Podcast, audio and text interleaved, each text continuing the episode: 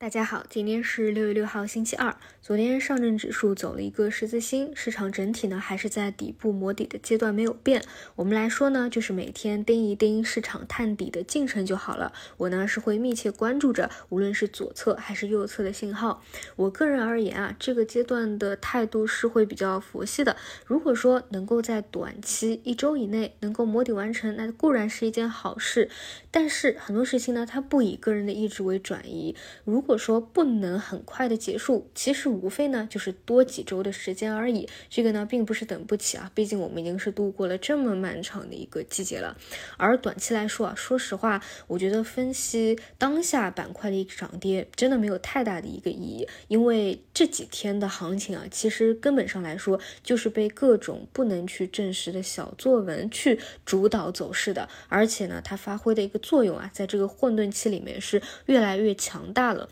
所以呢，其实也没什么好点评的啊。你唯一记住的就是我聊的比较多的偏长逻辑的半导体啊，因为这种小作文出现了一个高开，千万不要去接啊！你看已经是多少次了？大于五次吧，应该，反正各种小作文高开，它基本上都是一个高开低走的。嗯，这个跟筹码啊、市场的量能情况啊，和这个板块的一个股性都是息息相关的。所以呢，你只要用原来的一个长逻辑去关注它就好了，不用去在意有什么消息的刺激啊。那么除此以外呢，今天 MR 板块的方向啊，今天早晨可以去看一下，资金是选择呃预期落地以后的兑现，还是认可它继续走强。它与资金对于苹果发布会的一个反馈啊，都是息息相关的。当然，有一点偏中期来说没有变的，就是你可以把 MR 和机器人这两个独立的分支都当成 AI 的延伸分支来去做一个关注啊，这也是我个人关注的一个方向。那么再说回 AI 这边，最近呢比较好的一个细分啊是虚拟数字人，其实本质上也是一些小票好拉升抱团的一个行情。说起来啊，之前。前不久给大家讲过啊，就是微信不是出了一个小兵嘛？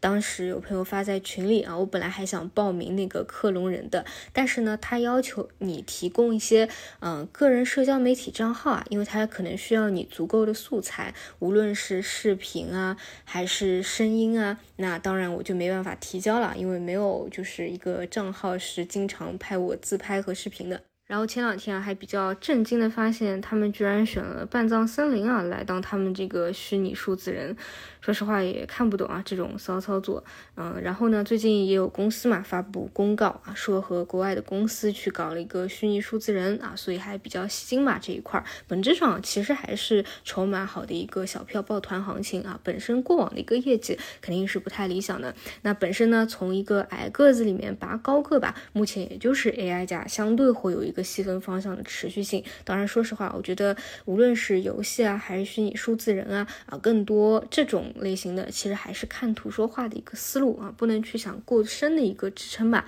所以如果说不想再去高位博弈的，还是多守一守低位啊，多去盯一下市场未来见见底的一个进程和未来与之共振起来的复苏线的一个情况啊。总之呢，大家不用在这个位置丧失信心啊，就真的是两根阳线就会改变大家的一个三观的。只是比较担心什么一点呢？就是因为这个底部的时间啊磨的实在是太久太久了，所以你会很。感受很明显的感受到，就是在这一次它市场再没有反转再下来的过程当中，不少人啊是真的是有点不抱希望的这种感觉了，因为时间实在过了太久了啊，然后回踩了太多次了。因此啊，假设未来真的有一天啊是反转的话，你再根据之前得出的一个经验啊，就想着越靠近三千四啊，把这个筹码全部抛掉，其实呢也会有一点问题的。当然，这个我们就且做且看吧。好的，以上就是今天的内容，那我们就中午再见。